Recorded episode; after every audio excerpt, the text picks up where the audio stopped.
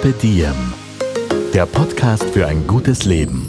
Niki Löwenstein und Holger Potje. Jede Woche abwechselnd im Gespräch mit inspirierenden Menschen. Welche Rolle spielt ein bewusster Lifestyle für Sie? Woraus schöpfen Sie Kraft? Über Ernährung, Bewegung, Bewusstsein und Erholung. Wie finden Sie die richtige Balance im Leben? Woran sind Sie gescheitert? Und wie sind Sie wieder aufgestanden? Wie gelingt Ihnen das? Was für Sie persönlich ein gutes Leben ausmacht. Carpe Diem, der Podcast zum Diem Magazin. Heute mit dem ehemaligen Skispringer Hubert Neuper. Die heutige Folge wird präsentiert von Pure Encapsulations, dem Experten im Mikronährstoffbereich. Mit den Produkten von Pure Encapsulations unterstützt du deinen Körper optimal in den unterschiedlichen Lebensphasen. Stress, Schwangerschaft, vegane Ernährung, Sport, das weibliche Hormonsystem und vieles mehr können den Mikronährstoffhaushalt ganz schön beeinflussen. Mit jahrzehntelanger Erfahrung in der Herstellung von Premium-Produkten, frei von unnötigen Zusatzstoffen, ist Pure Encapsulations der ideale Begleiter im Alltag. Mehr Informationen unter purecaps.net. Mit dem Rabattcode DM15 gibt es einmalig 15% auf alle Produkte von Pure Encapsulations, ausgenommen Produkte der Kategorie Sales, gültig bis 31.05.2023.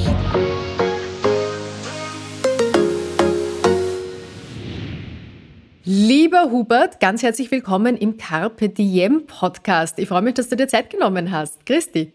Hallo Niki, ich danke, dass du mich eingeladen hast. Sehr gerne. Ich bin in Wien. Wo sitzt du gerade? Ich sitze gerade im Kitzbühel und schaue beim Fenster raus und es ist kein Schnee. Kannst du dir das vorstellen? Ja, ich glaube, das können sich gerade viele vorstellen, leider. Lieber Hubert, ich stelle dich mal allen Menschen, die uns jetzt zuhören, vor. Du bist als österreichischer Skispringer bekannt geworden, bist Sportmanager, hast die Silbermedaille bei Olympischen Spielen geholt, zweimal die Vierschanzentournee gewonnen und 1980 auch den Gesamtweltcup im Skispringen gewonnen. Und du hast den Sportpreis World Sports Award ins Leben gerufen, heute vor allem bekannt unter dem Namen Laureus World Sports Award. Und wer einmal auf einem Zitterbalken gesessen ist, der weiß, wer sie da runter traut, der braucht wirklich gute Nerven. Ich habe das einmal ausprobieren dürfen. Ich bin in Bischofshofen oben gesessen für eine Moderation und habe mich da angeklammert und war froh, als ich wieder runter durfte. Für dich war das Alltag. Nach außen hin warst du immer der, der coole Macher, dann der taffe Organisator, ein charmanter Geschäftsmann. Aber tatsächlich hast auch du in deinem Leben zu kämpfen gehabt. Mit Burnout, mit übermächtigen Glaubenssätzen, mit Ängsten. Wie du mit diesen Krisen fertig geworden bist, davon erzählst du jetzt in deinem neuen Buch. Das heißt, ich darf alles. Und heute erzählst du uns im Podcast darüber. Ich freue mich sehr. Danke. Wie gesagt, danke für die Einladung. Du darfst etwa über deine Gefühle sprechen, schreibst du in deinem Buch. Diese Erkenntnis ist dann aber doch erst später gekommen in deinem Leben. Wie war das denn leicht davor? Warum hast du nicht über deine Gefühle sprechen dürfen? Na, es ist ja so, dass man oder in meinem Fall war immer darauf bedacht, der Beste zu sein. Ja? Das ist entstanden in, in sehr frühen Jahren in, in einem Internat, wo, wo eben durch unterschiedliche Situationen dieses Gefühl oder dieser massive Glaubenssatz, nicht geliebt zu werden und nur dann geliebt zu werden, wenn man der Beste ist, entstanden ist.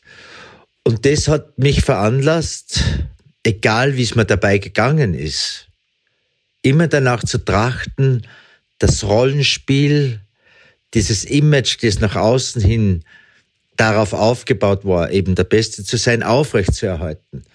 Und das ist irgendwie nicht auszuhalten allerlang, gell? weil wir halt auch keine Maschinen sind, weil wir Situationen haben, wo wir uns einmal zurücklehnen müssen und diese ständig begleitende Angst, wenn ich mich zurücklehne, nicht mehr dieses Gefühl befriedigt zu bekommen, der Beste zu sein und damit geliebt zu werden, hat mir wirklich in, in auf der einen Seite fantastische Situationen gebracht, was ich alles erreichen habe dürfen, aber das, das Interessante daran, in der Reflexion habe ich festgestellt, wenn überhaupt, habe ich nur ganz kurze Zeit über das, was ich erreichen habe dürfen, Freude gehabt weil diese Freude dann wieder mit Angst gefüllt worden ist, was ich jetzt noch alles machen kann, um diesen, dieses Grundbedürfnis der Bindung, gell, das so massiv gestört worden ist, aufrechtzuerhalten. Also du warst zehn Jahre alt, als du aufs Sportinternat gekommen bist. dich von deinen Eltern trennen musstest. Wie weit warst du da weg von zu Hause? Ja, das waren nur 30 Kilometer. Aber mit zehn Jahren, das, das, ist eben das, was du nicht verstehst und wo du dann als, als, als Zehnjähriger dir deine Welt erschaffen musst. Weil die Tatsache war, dass ich von heute auf morgen von der Familie weg muss. Die funktioniert hat, war unbegreiflich, dass ich von wildfremden Menschen bestimmt worden bin, war unbegreiflich. Und das hat immer massiven Einfluss auf, auf meine Persönlichkeitsentwicklung gehabt. Gell? Nachdem ich das alles nicht wollen habe. Und ich glaube, das Massivste, was passiert ist, wo, wo dieser Irrglaube, wie ich heute weiß, entstanden ist, nicht mehr geliebt zu werden. Gell? Und wir alle haben Grundbedürfnisse und Liebe ist eines der wesentlichsten. Wenn wir keine Bindung haben, als, als Baby zum Beispiel, dann sind wir dem Tode geweiht. Und in dieser Zeit ist ja genau meine Schwester auf die Welt gekommen und für den Zehnjährigen war das dann so, okay, du hast ausgedient. Obwohl das nur ein Hirngespinst war, aber in meinem Fall Realität. Und auf das ist das ganze Leben dann aufgebaut worden. Interessant eigentlich, gell? dass, dass so lange Situationen, die schon so lange vorbei sind, so massive Einflüsse auch noch im, im, im höheren Alter, wie bei mir jetzt haben. Ja, das frisst sich richtig ins Unterbewusstsein rein. Ja. Und wenn man das nicht weiß, dann reagiert man permanent unangemessen und sinnlos eigentlich. Aber man weiß es nicht und kann nichts dagegen tun. Und erst wenn man beginnt, da mal hinzuschauen, dann erkennt man, dass das eigentlich völliger Schwachsinn ist, aber es ist so automatisiert, dass man es, ohne dass man sich dem Thema widmet, kann man es nicht ändern. Gell? Du fällst immer wieder zurück in diese alten Verhaltensmuster. Was war denn für dich der Moment, wo du gesagt hast, irgendwie mag ich nicht mehr so reagieren, wie es immer passiert. Ich muss an mir arbeiten und ich muss hinschauen, auch wenn es unangenehm ist. Ja, ich habe 2000 nach dem World Sports Award in London ein Burnout gehabt, gell? weil es ist eine Schlagzeile produziert worden, die hat, ich hätte Steuermillionen in die eigene Tasche gewirtschaftet. Das ist, wenn man so auf, auf der Beste und Anerkennung aus ist, wie ein Todesschuss. Gell? Und interessanterweise, das hat natürlich nicht gestimmt. Die, ein Gericht hat dieses Magazin wirklich zu einer hohen Geldstrafe verurteilt, aber in meinem Denken ist es unmöglich gewesen, auszusteigen aus dieser Sinnlosigkeit des Denkens. Und obwohl alles gut war, gell, eineinhalb Milliarden Menschen haben das gesehen, war für mich das Gefühl da, ich habe was falsch gemacht. Und ich wollte mit dem nicht stellen, also bin ich völlig ausgebrannt nach Amerika gegangen, ein halbes Jahr. Und dort habe ich geglaubt, dass ich das jetzt alles verstanden habe. Aber die Zeit dort habe ich in erster Linie genützt, um alles wieder, das so an die Oberfläche wollte, zu verdrängen, wieder ein ins Unterbewusstsein. Und vor vier Jahren ist nicht sehr oder, oder nicht ohne Konflikte eine 25-jährige Zusammenarbeit mit dem ÖSV am Kulm zu Ende gegangen. Und ich habe wieder genau gleich reagiert. Und irgendwie ist mir das dann so bewusst worden, dass, dass das sinnlos ist, dass sich das wieder wiederholt. Und da habe ich mir gesagt, das muss mit mir was nicht stimmen, obwohl es so offensichtlich war aus der Sicht meines Egos, dass alle anderen schuld sind an der Situation. Nur nicht ich. Und das war dann die Veranlassung, dass ich gesagt habe, ich, ich, mir geht es so am Nerv, wie ich bin. Ich muss mir jetzt hinsetzen und ohne den Einfluss meines Egos, weil die hat aber gesagt, hör auf einmal, die sind ja schuld. Alle sind schuld, alle anderen unter dem Einfluss meines Egos, befreit von dem Einfluss meines Egos, wertfrei herausfinden, warum ich so bin, wie ich bin. Und das habe ich gemacht. Wie war dieser Weg für dich? Ich stelle mir das sehr schmerzhaft auch vor. Ja, es ist, es ist nicht schmerzhaft im Sinne, dass da was weh tut, aber ähm, wenn man so ein eingefahrenes System hat, dann ist es halt sehr schwer, das, was man sieht, anzunehmen. Gell? Dann sagst du, na, das bin ich doch nicht. Bin ich der Beste. Aber es sind einfach Dinge da und Reaktionen, die man nicht wahrhaben will. Und, und das Ärgste, was so, so mir aufgefallen ist, aufgrund dieser Prägungen und entstandenen Glaubenssätze, habe ich über diese Jahrzehnte Distanz zu, zu Menschen gehalten, weil ich nicht verletzt werden wollte, das damals zwar aktuell war, äh, und das war er, ernüchternd zu erkennen, dass zu, zur Familie, zu, zu den Kindern zwar eine große Liebe da war, aber es ist, sie ist nie ganz nahe gegangen, weil eben der kleine Bub mir aber glaubt hat, wenn er das zulassen würde und irgendwer verlassen, dann hat er wieder den Schmerz. Oder zu erkennen, dass ich so ein privilegiertes Leben gehabt habe, gell? die Nummer eins der Welt zu sein oder den World Sports Award zu erfinden, Linienflugzeuge zu fliegen und was weiß ich was noch alles, dass das keine Bedeutung gehabt hat für mich. Dass das einfach nie eine Befriedigung oder wann nur ganz kurz gegeben hat. Das waren schon wirklich herausfordernde Situationen, aber na, nachdem ich dann erkannt habe, das Entscheidende ist, das ist vorbei. Ja? Obwohl man mit einem Gedanken es so in die Realität holen könnte und sich wieder beeinflussen lassen könnte, habe ich dann mit dem Annehmen gelernt, dass es vorbei ist. Wann immer mein Verstand gesagt hat, was ich für eine arme Sau bin, Entschuldigung den Ausdruck, dann habe ich gesagt, ach Herr, das ist vorbei. Das sind nur Gedanken. Und mit dem Training und mit den Übungen, die ich heute lang gemacht habe, bin ich, habe ich das neutralisiert. Ja? Ich verdränge es nicht mehr, sondern ich beginne es jetzt sukzessive aufzuarbeiten. Mit mehr oder weniger Erfolg natürlich, aber ich bin dran.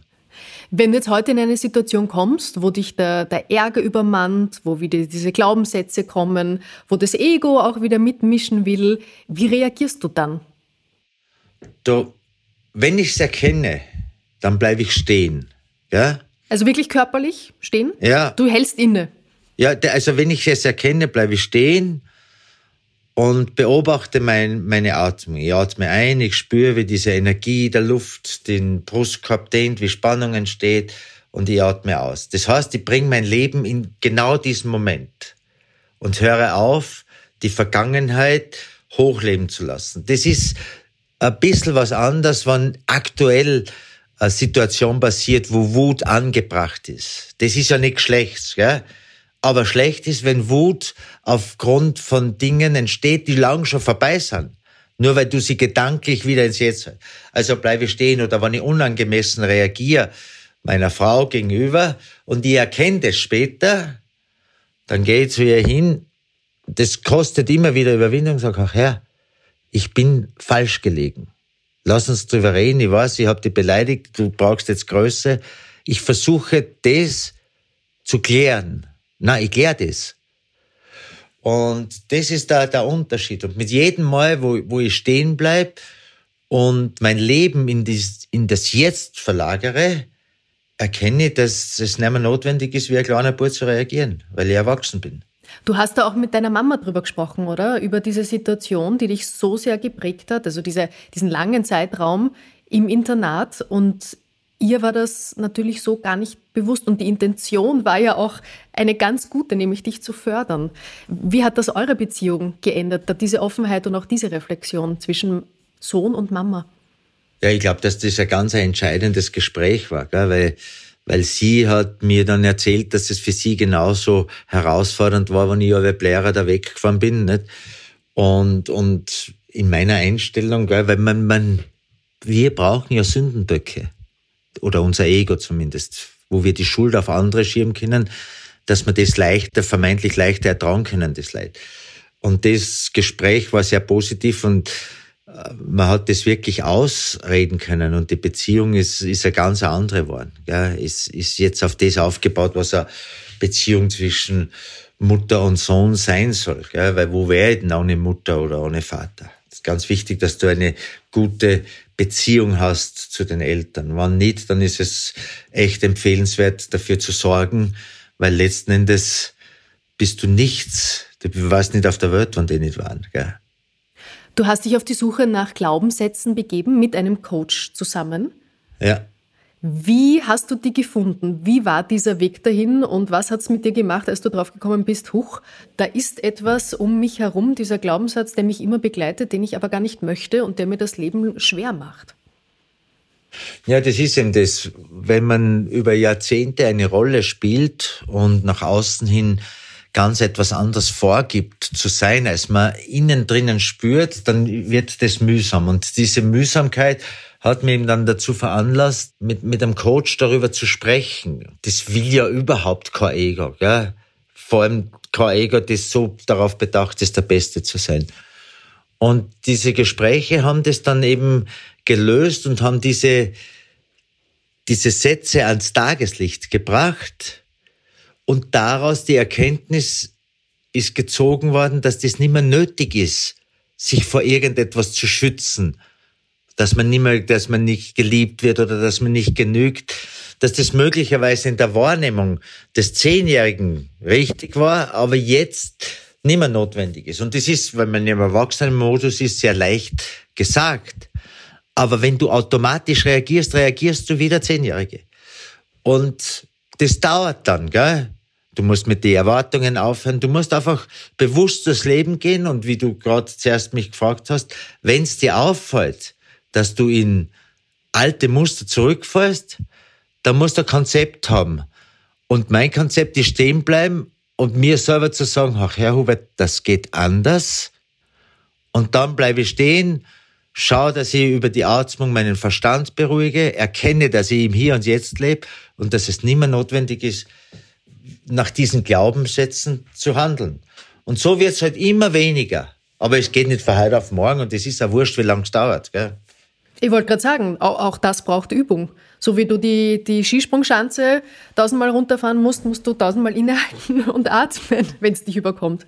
Man braucht Zeit oder erfüllte Momente, weil die Zeit setzt sich ja zusammen aus erfüllten Momenten, wo man das halt sehr bewusst macht und schaut, dass man das Verhalten ändert und das neue Verhalten automatisiert. Lass uns doch mal näher auf die Glaubenssätze eingehen. In deinem Buch beschreibst du die nämlich ganz genau in mehreren Kapiteln. Die heißen zum Beispiel, ich bin nichts wert, ich werde nicht geliebt, ich muss mich anpassen. Das sind, glaube ich, Glaubenssätze, die viele von uns kennen und die viele von uns begleiten, obwohl sie das gar nicht möchten.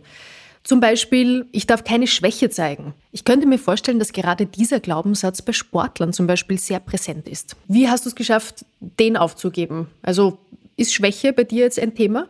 Du, ich glaube, dass Schwäche ist ja nur ein Wort. Weil was ist Schwäche? Es ist eigentlich gleich eine Wertung.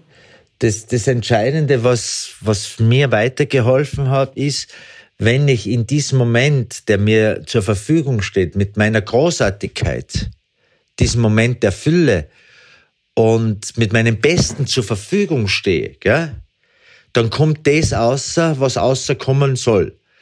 Wenn es denn Umfeld, wobei das Umfeld eigentlich bedeutungslos, wenn es dir noch nicht passt oder sich mit deinen Vorstellungen noch nicht deckt, dann muss ich halt überlegen, was kann ich machen, dass die Vorstellung mit dem aktuellen Erlebnis sich irgendwann deckt. Und Schwäche ist eigentlich nur Gedanke. Er, er hat keine, keine, Realität in sich. Ja? Was ist Schwäche? Und, und dies, dieses Gefühl gell, zu genügen, was daraus entsteht ja auch dieser Glaubenssatz, keine Schwäche zu zeigen, weil du dann pflanzt wirst, weil du dann nicht das kriegen kriegst, Entschuldigung, was du dir erwartest vom Leben, das motiviert dich ja weiterzumachen. Aber es motiviert dich nicht aus dem Grund, weil das dein Herzenswunsch ist, sondern weil du einen Mangel kompensierst. Und ich finde, wenn du einfach dein Leben gestaltest und mit deiner Großartigkeit dem Leben begegnest, und inspiriert bist, dann wirst du das erreichen, was du erreichen sollst. Gell?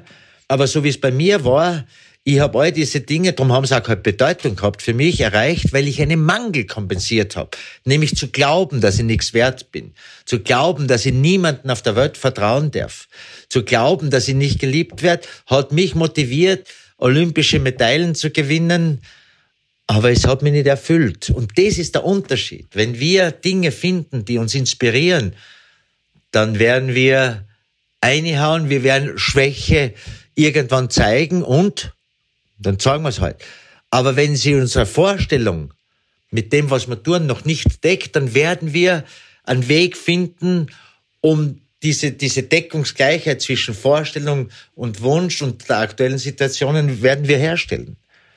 Und darum glaube ich, ist das ist sinnlos. Wir sollten inspiriert sein, wir sollten eine Vision haben und diese daraus entstehenden Ziele und, und Aufgaben, die sie aufgrund der Vision ergeben, so gut wie möglich machen.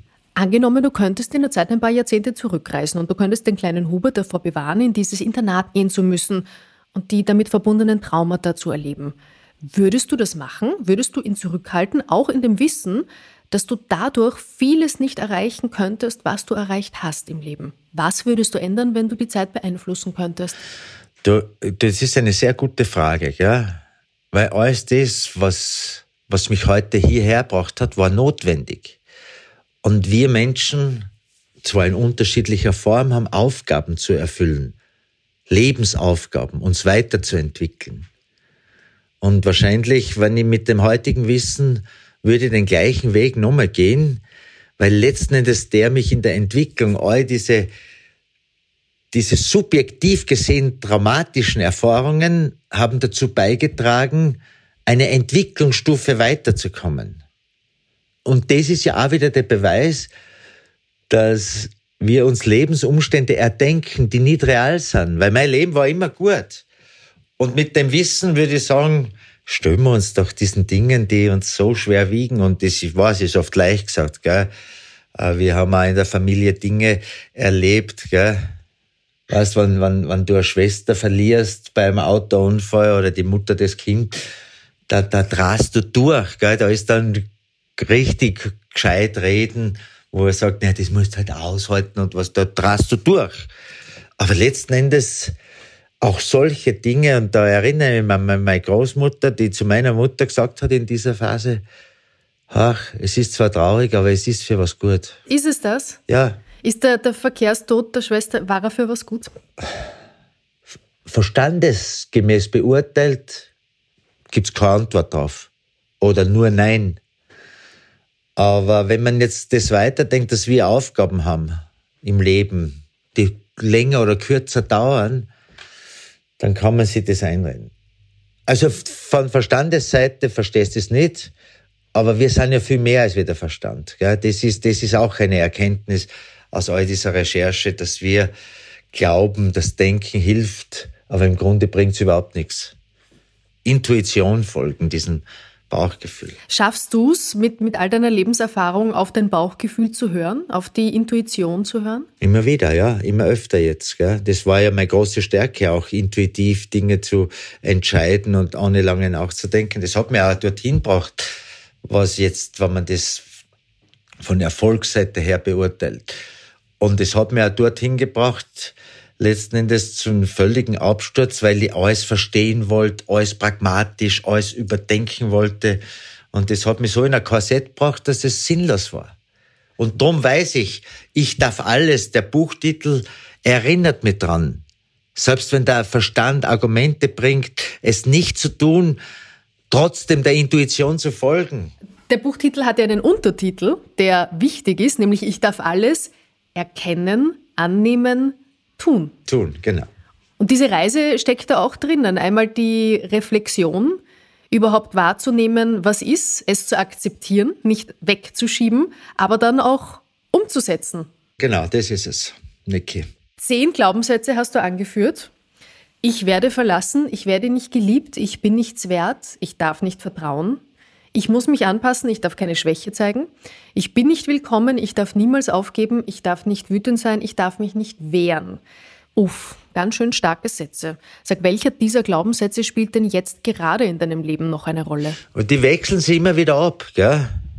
Die wechseln sie immer wieder ab, je nach Situation, die, die sich ergibt, taucht einer auf, gell? Menschen zu vertrauen ist zum Beispiel für mich eine riesige Herausforderung. Oder der Glaubenssatz, ich darf mich nicht wehren. Du bist im Internat immer wieder unter die Räder gekommen, weil du von den Mitschülern gemobbt worden bist. Wenn das der Fall war, ist dieser Instinkt rausgekommen, dass ich das nicht wollte. Also habe ich zum Raufen angefangen und habe halt meine Pfründe abgesteckt, wie das auch in der Natur in Ordnung ist. Man, man sollte das auch nicht, weiß Gott, wie übertreiben. Ja, es ist jetzt eine Erkenntnis, dass diese diese Erfahrungen halt Verhaltensweisen und und eben diese Glaubenssätze entstehen haben lassen, die unbeabsichtigt immer wieder angewandt werden. Und das habe ich jetzt erkannt, dass das nicht mehr notwendig ist. Ich genüge immer, wir genügen immer, wir sind immer großartig.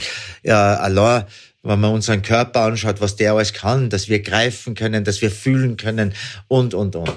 Und wir können auch vertrauen. Gell? Je mehr wir Vertrauen anderen Menschen gegenüberbringen, das ist nur ein erdachtes System, das möglicherweise dir das Gefühl gegeben hat, damals richtig zu sein. Aber es ist jetzt falsch. Empathie, Menschen zu fördern in deinem Umfeld ist hundertmal besser, als wie sich zurückzuziehen und zu glauben. Aber es, es schlagt immer wieder durch. Und wenn ich es merke, dass es durchschlagt, bleibe stehen, dann sage ich ganz ehrlich, Hubert, das haben wir doch nicht nötig. Da waren wir doch schon mal. Ja. Und das ist es. Weißt, man, man braucht es nicht verdramatisieren. Das ist halt eine Erkenntnis und die Chance, dass man es ändern kann, ist viel besser, als wie sich in diesem Sumpf weiter hinaufzuhalten. Es ist alles gut. So wie es ist, ist gut. Welche Reaktionen sind denn gekommen, als du in die Öffentlichkeit gegangen bist, etwa nach deinem Burnout, da offen drüber gesprochen hast? Wie haben die Menschen darauf reagiert? Weil ich vermute, auch das wird eine Angst gewesen sein, diese Schwäche, Schwäche, da haben wir es wieder, unter Anführungszeichen, zu zeigen? Ja, äh, äh, schau, das Entscheidende ist, ich hab, mir ist es am Nerv gegangen, dass ich mich dauernd selber anlege. Dass ich was vorgib, was ich eigentlich nicht immer gefühlt habe. Und wenn man jetzt sich dieser Thematik stellt, dann muss man ehrlich sein. Und wen geht's was an? Gell? Es geht ja nur immer schauen, dass, dass meine Lebenssituation für mich gut wird. Und wenn es jetzt notwendig ist, es zu, zu teilen, das war für mich, mal, andere teilen es nicht. Für mich war es die Überzeugung, nachdem ich mich jetzt so mit dem auseinandergesetzt habe und viele Gespräche mit Menschen in unterschiedlichen Berufen, in unterschiedlichen Lebenslagen gesagt habe, das Kind ich da auch erzählen, dann habe ich gesagt, okay, dann schreibe ich es halt nieder, damit all diese Menschen, die sich verstellen, die glauben, eine Rolle zu spielen, die glauben, ihr Ego ausleben zu müssen, eine Chance kriegen, zu sagen, nein, was, was? Es ist mir eigentlich zu mühsam, so viel Energie für irgendwas aufzuwenden, was überhaupt nichts bringt. Und das, wenn das passiert, ist gut, wenn nicht, ist vollkommen wurscht. Mein Weg ist halt der, dass ich es jetzt teile und die Erfahrung in den Vorträgen, die ich halte, zeigt, dass die Leute froh sind, und so durchatmen und sagen, ach Gott sei Dank, eigentlich brauche ich mich nicht mehr verstehen. Genau, dem geht es genauso wie mir. Mhm. Sag gerade bei Sportlern, die als Einzelkämpfer unterwegs sind und auf der Skisprungschanze ist man halt sehr alleine. Gerade denen sagt man ein großes Ego nach. Das kann jetzt natürlich ein Vorurteil sein. Aber du sagst, dein Ego ist dir immer wieder richtig im Weg gestanden. Welche Form hat denn dieses Ego? Hast du das visualisiert? Hat das, hat das einen Namen? Hat das einen Charakter? Bei mir heißt Hupolino. Aha. Ich glaube, heute mit dem Wissen, wenn du richtig gut werden willst, brauchst du kein Ego, sondern du brauchst eine klare Vision. Du musst dir in allen Farben vorstellen können, wo deine Reise hingeht. Du musst es spüren in allen Fasern deines Körpers, was du erreichen willst. Wenn du diese Vision klar definiert hast, und zwar nicht mit dem Verstand, sondern aus der Tiefe deines Herzens, aus dem Unterbewusst, aus dieser Urquelle, die uns alle mit allen verbindet, dann wird sich aus dieser Vision ergeben Ziele und Aufgaben, eine Checkliste, Trainingsprogramme für einen Sportler, Checklisten für einen Unternehmer. Und dann liegt es an dir, diese Vision aufrechtzuerhalten und all diese Aufgaben mit deiner tiefgehenden Großartigkeit zu erledigen dich selbst nicht anzulügen, dann wirst du Weltklasse werden. Wenn du nur trainierst oder nur fleißig bist, wirst es nicht. Du musst eine Symbiose eingehen zwischen diesem Glauben, zwischen dieser Vision, die du hast und der harten Arbeit. Und dann brauchst du noch immer kein Ego, wenn dein, dein Erfolg, der aufgrund dessen, was du gemacht hast, eben noch nicht deinen Vorstellungen entspricht, dann geh in dich und schau, was du anders machen kannst. Getrau dich Richtungen zu ändern. Getrau dich deiner Intuition zu folgen. Das ist es. Es hat nichts mit Ego zu tun. Ein Ego, der ist dem anderen neidig. Und wenn du dem anderen neidig bist oder dem anderen nichts gönnst, dann ist es so, wie wenn du einen Staudamm in dieses fließende Energieprogramm hineintust. Dann ist zwar hinten viel Wasser, wo alle da saufen und auf der anderen Seite trocknet alles aus. Also Ego ist einfach ein erfundener Teil von unserem Verstand, der, der zwar an der Oberfläche ist, wie die Spitze eines Eisbergs, die schaut aus und sieht alles und glaubt alles zu wissen. Und das hindert aber daran, dass wir diesen im unterbewussten großen Teil des Eisbergs gar nicht nutzen, wo wir richtig in die Größe kommen. Wenige kennen das. Was würdest du den Menschen raten, die uns jetzt zuhören und die sich denken, ich würde auch gern mehr mein Potenzial entfalten, ich möchte höher hinaus, aber irgendwie irgendwas hemmt mich und hält mich zurück. Wie startet man denn so einen Prozess am besten? Holt man sich da Hilfe? Äh, setzt man sich da alleine hin und horcht mal in sich rein? Wie macht man das ganz konkret? Das Entscheidende ist, den Erfolg verursachen wir immer im Jetzt. Wir leben so oberflächlich. Unsere Gedanken sind entweder in der Zukunft oder in der Vergangenheit. Und wir erkennen oft gar nicht, was wir im jetzigen Moment durch unser Tun bewirken. Also ich, für mich persönlich, ich will ja keine Empfehlungen geben. Es sollte jeder in seiner Entwicklungsstufe selber entscheiden für sich, was notwendig ist. Aber wenn, wenn du was ändern willst, beginn Dinge aufmerksam zu machen. Das ist so einfach gesagt und so banal zu erkennen, was es für eine Großartigkeit ist, dass du Stirn steigen kannst. Und dann sage ich, ja, das weiß ich eh. Also wenn du den jetzigen Moment mit deiner Großartigkeit füllen kannst, dann ist es.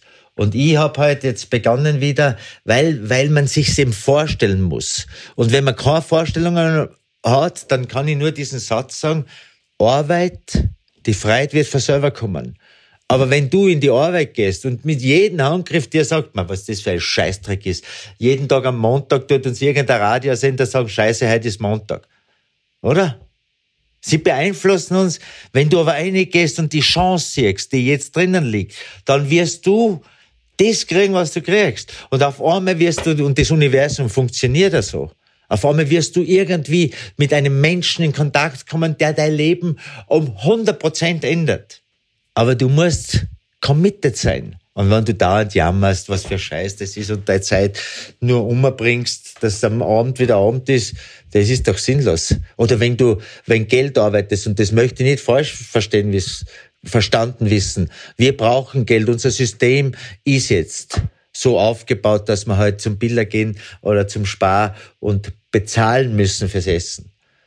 Aber wenn ich die Grundbedürfnisse des Lebens mit Arbeit machen muss, dann ist es doch viel sinnvoller, wenn ich das eh schon gescheit mache. Als wenn ich jeden Tag sage, mir geht das so am Arsch. Und ich weiß, ich höre jetzt schon die Leute sagen, ja, der, der, der redet leicht. Er redet leicht, weil der hat ja eh nur Klick gehabt in seinem Leben. Na, stimmt nicht. Es ist die Einstellung, die du zum Leben hast. Und wenn dann du arbeitest und die Freude von selber kommt, kommt die Vision. Und wenn du gelernt hast, deiner Intuition zu folgen, wenn du dich getraust und nicht von Angst getrieben wird. Angst ist ja auch sowas. Angst ist durch nichts begründet, was jetzt gerade passiert, sondern was möglicherweise irgendwann in der Zukunft passieren kann. Aber es hindert uns dran, dann loszugehen und richtig gut zu sein. Hast du aktuell Ängste, gegen die du ankämpfen musst? Natürlich. Das ist ja, das ist ja eben, weil wir es gelernt haben. Und, und dann bist du auch gefangen. Nicht ein Gedanken ergibt den anderen, ohne dass du was dazu tust. Aber bei mir, ich bin jetzt in der Entwicklung so, dass ich draufkomme, wenn ich in diesem sinnlosen Kreislauf des Angstdenkens bin, das nichts Reales ist, das sind nur Hirngespinste, weil, weil im jetzigen Moment kannst du immer was tun. Sogar in der schlimmsten Situation gibt's eine, Situation, äh, gibt's eine Möglichkeit, und sogar die Intuition sagt was du tun kannst. Und wenn es einmal wirklich bei, bei einem Tod zum Beispiel, was einfach so endgültig nichts, dann musst du halt aushalten. Dann musst du den Schmerz zulassen und blären und was weiß ich. Aber man kann immer was im Jetzt tun. Aber was ein Hirngespinst ist, so wie jetzt, wo sie uns einreden, es ist alles schwierig und schwer, wir müssen nur Angst haben, dann, da, wie, wenn die ganze Kollektiv Angst hat, wie sollten das anders werden? Geht nicht anders, weil alles in, in die falsche Richtung geht. Habe ich jetzt die Frage beantwortet? Ich glaube schon. welche, welche Angst dich begleitet und wie du darauf reagierst? Ja, ich, ich bin auch jetzt gefangen aufgrund dieser Entwicklung. Es gibt große Inflation und, und, und. Und dann fängt mein Verstand zum Denken an, wann das und das und das und das. Und dann bin ich drinnen und stelle fest, dass ich von Angst erfüllt bin. Aber wie gesagt, auf einmal ist wie wenn einer das Licht einschaltet, dann schaue ich mich um Und dann frage ich mich, was hast du denn jetzt gerade, jetzt für ein Problem? Dann ist ganz ruhig im Kopf, weil ich keins hab. Du beschreibst im Buch, als du das Buch geschrieben hast, dass diese Zweifel auch gekommen sind, ob das überhaupt einen Sinn macht, dass du das da jetzt schreibst. Ja, genau, und das ist es. Und dann frage ich mich, was muss ich denn jetzt tun? Dann komme ich drauf, dass ich gar kein Problem habe jetzt, sondern ich hab's nur erdacht. Und wenn ich eins hätte, dann sitze ich mich hin, mache die Augen zu und sage, was kann ich als erstes tun, um das abzuwenden, was mich so schwer scheinbar belastet. Und das tue ich dann. Lass uns doch noch über dein Burnout sprechen, weil auch das bei so vielen Menschen ein großes Thema ist. Wie hast du denn überhaupt erkannt, was bei dir gerade los ist damals? Ne, ich hab's nicht erkannt, gell? sondern heute weiß ich, ich habe nur aufgehört, meinen Verstand zu benutzen. Ich habe es zugelassen, dass er mich benutzt, indem er nach dieser Schlagzeile ausschließlich nur negative Gedanken aneinandergereiht hat.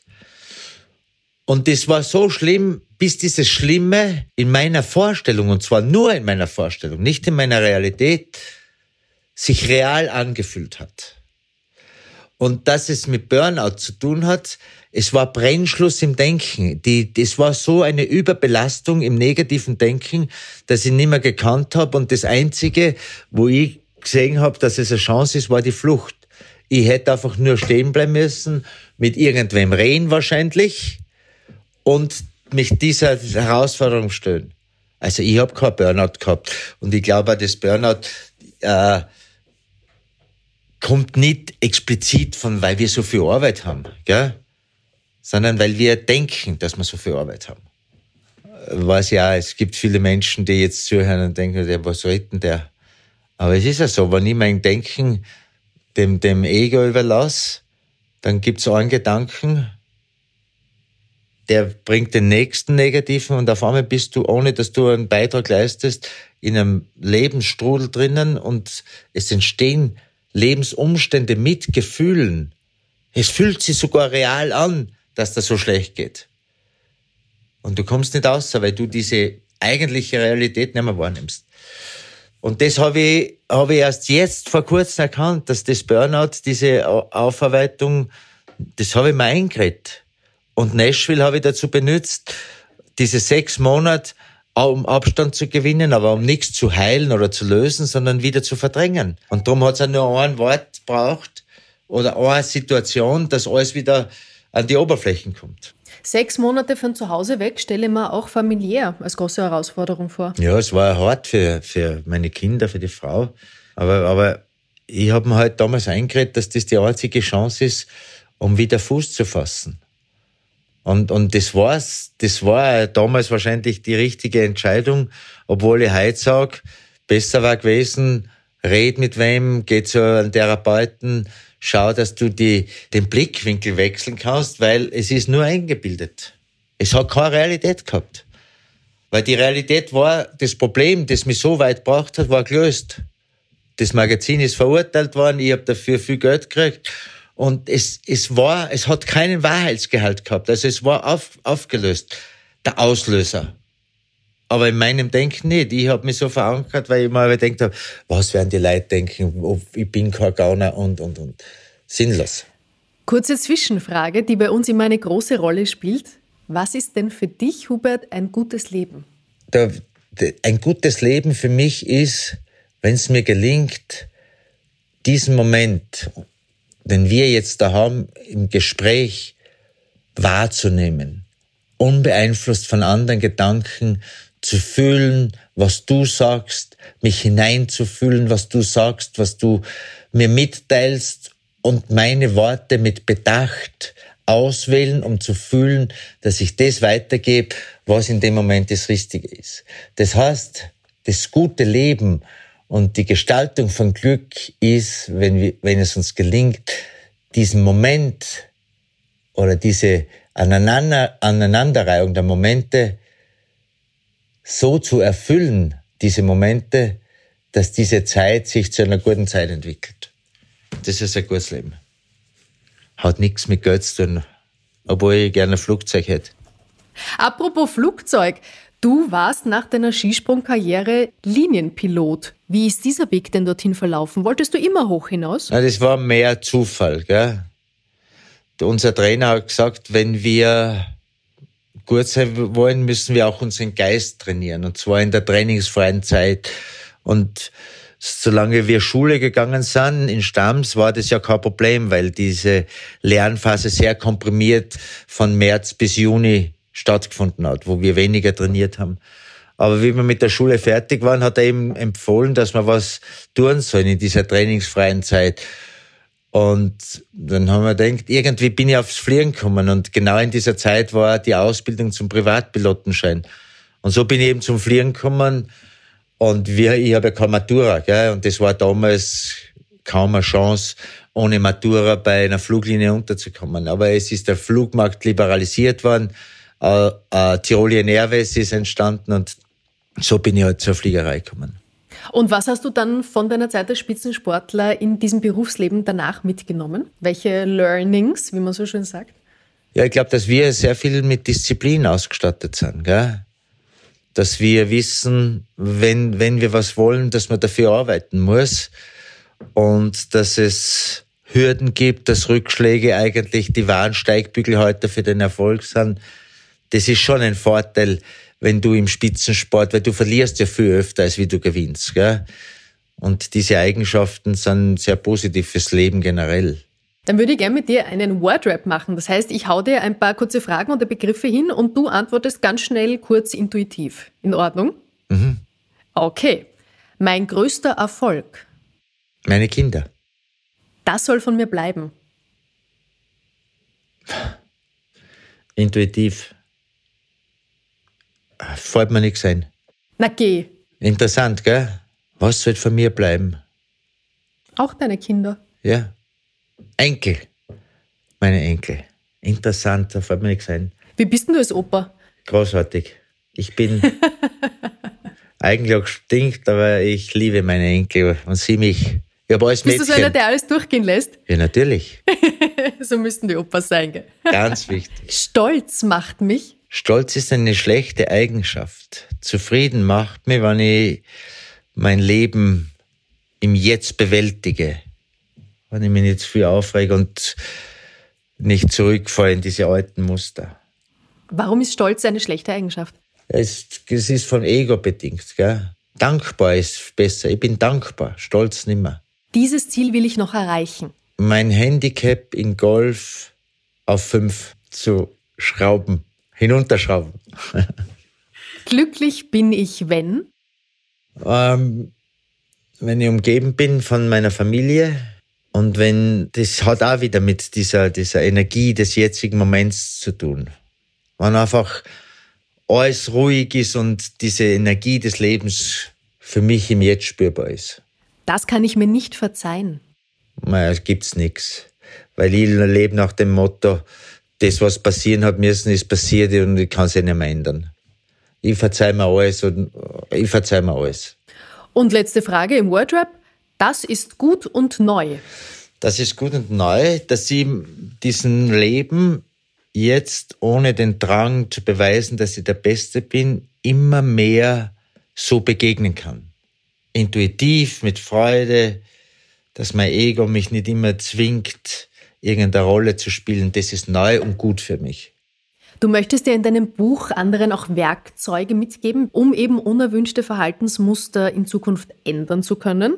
Du hast heute schon erwähnt, etwa die Atmung ist dabei ganz ein wichtiger Faktor. Welche Werkzeuge gibt es denn dann noch? Dass man auf seinen Körper schaut, gell? Körperhaltung, Körperhaltung, wenn man aufrecht geht, kann das einen erinnern daran, dass man authentisch durchs Leben geht dass man sein Werkzeug fit hält. Aber das entscheidendste und, und maßgeblichste Werkzeug ist die Atmung, weil sie einfach über die Beobachtung der Atmung in der Sekunde dein Leben in das Jetzt verlagern. Ja? Lass es mal ganz konkret auf den Boden runterbringen. Wenn jetzt jemand zuhört und sich mit seiner Atmung so noch nie beschäftigt hat und es gibt eine Situation, wo man ein bisschen aufgewühlt ist. Was mache ich dann?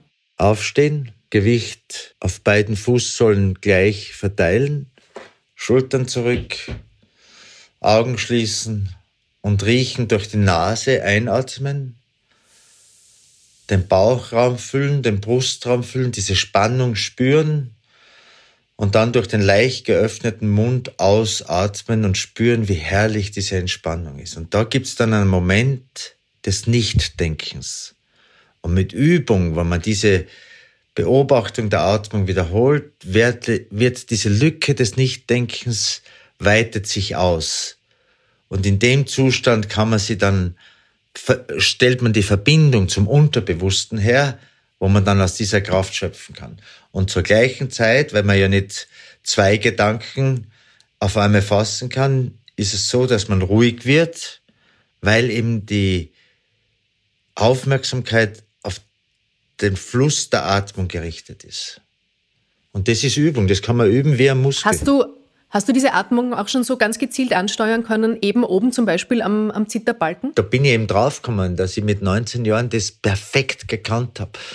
Weil wenn, wenn du jetzt mit 19 Jahren äh, als Führender der Vier-Schanzentournee von Garmisch-Partenkirchen nach Innsbruck kommst und nie vorprogrammiert warst für das, dann passiert im Kopf Unglaubliches. Du hast Angst vorm Versagen, Gedanken kommen, was ist, wenn's Wetter nicht und all diese Gedanken nehmen dir die Aufmerksamkeit. Und ich habe über drei Jahre mental trainiert gell? und bin so alle halben Jahr, weil, weil unser Trainer uns das gesagt hat, sie haben hingegangen und gesagt, ich spüre nichts. Er hat gesagt, du weiter.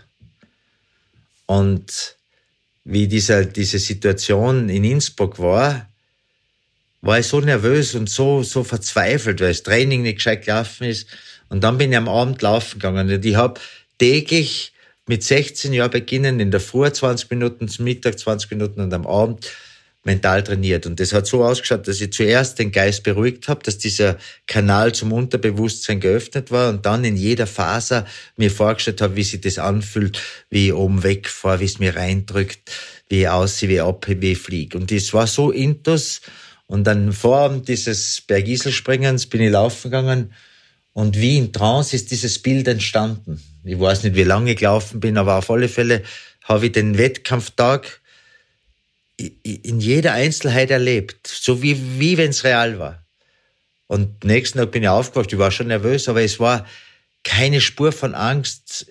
Ich war, ich war dieser Sprung und das ist genau so, wie ich mir es am Vortag vorgestellt habe, eintreten.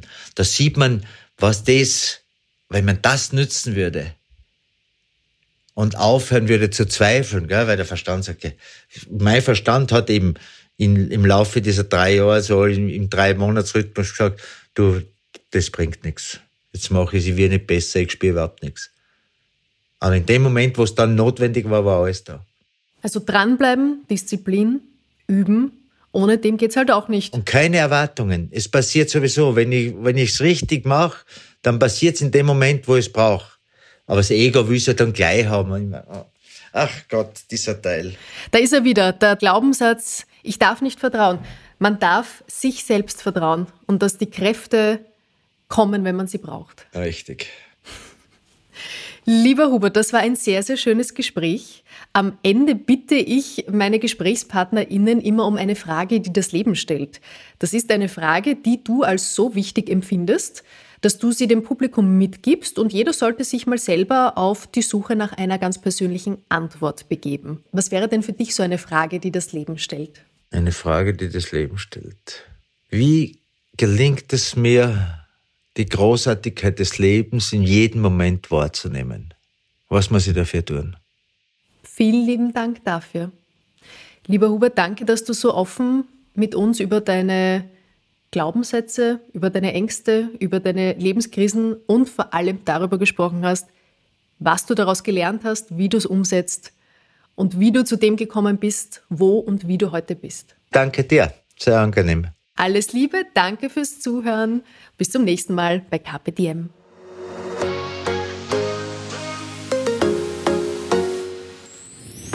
Mehr von Carpe Diem gibt es auf Soundcloud, Apple Podcasts, Google Play oder Spotify. Jetzt abonnieren und liken. Wir freuen uns über eure Kommentare und sind direkt über podcast.carpediem.live erreichbar. Das Carpe Diem Magazin erscheint alle zwei Monate. Besucht auch unsere Social Media Portale auf Facebook, Instagram und YouTube und unsere Website carpediem.live. Carpe Diem, der Podcast für ein gutes Leben. Nächste Woche Holger Potje im Gespräch mit Dr. Johanna Pirker, Professorin für Game Design an der LMU München.